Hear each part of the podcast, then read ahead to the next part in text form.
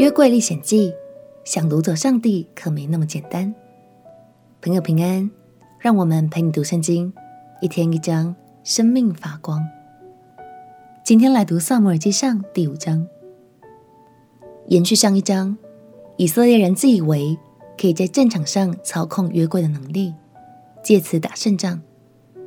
结果除了死伤惨重之外，更让约柜被非利士人掳走了。而今天我们就要来看看，非利士人这边将面临什么样的情况呢？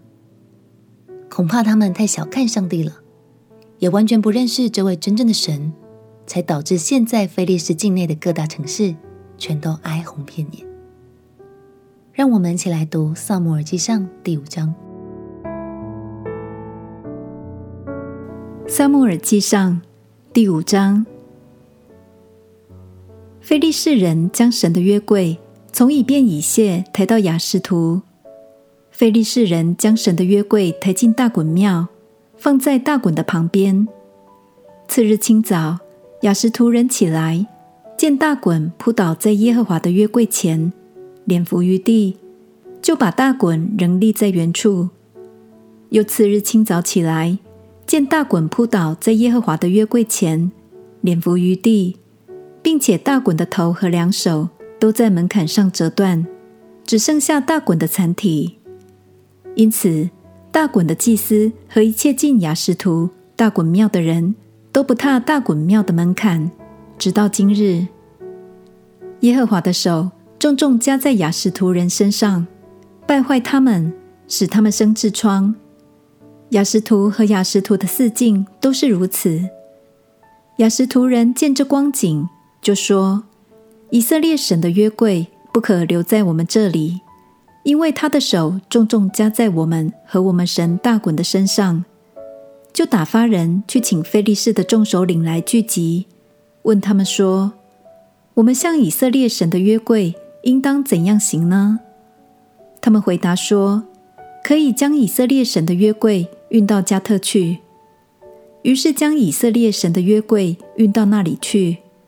运到之后，耶和华的手攻击那城，使那城的人大大惊慌，无论大小都生痔疮。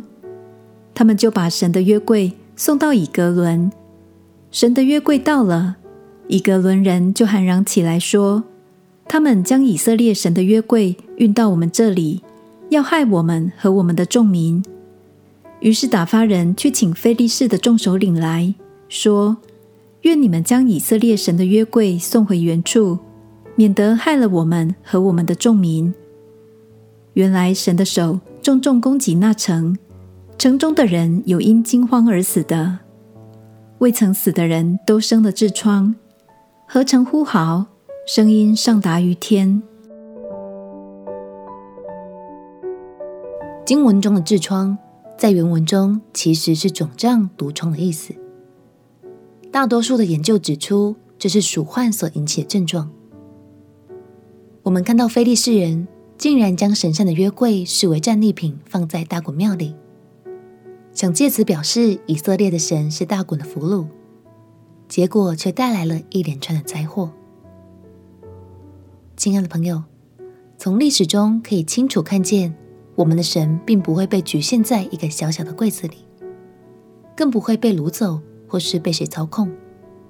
正因为如此，我们才可以大声的挂保证说，我们的神真的很棒，对吧？鼓励你从今天开始。可以更有安全感的来依靠他，也祝福你能从圣经的历史中得着更强大的信心。我们一起祷告，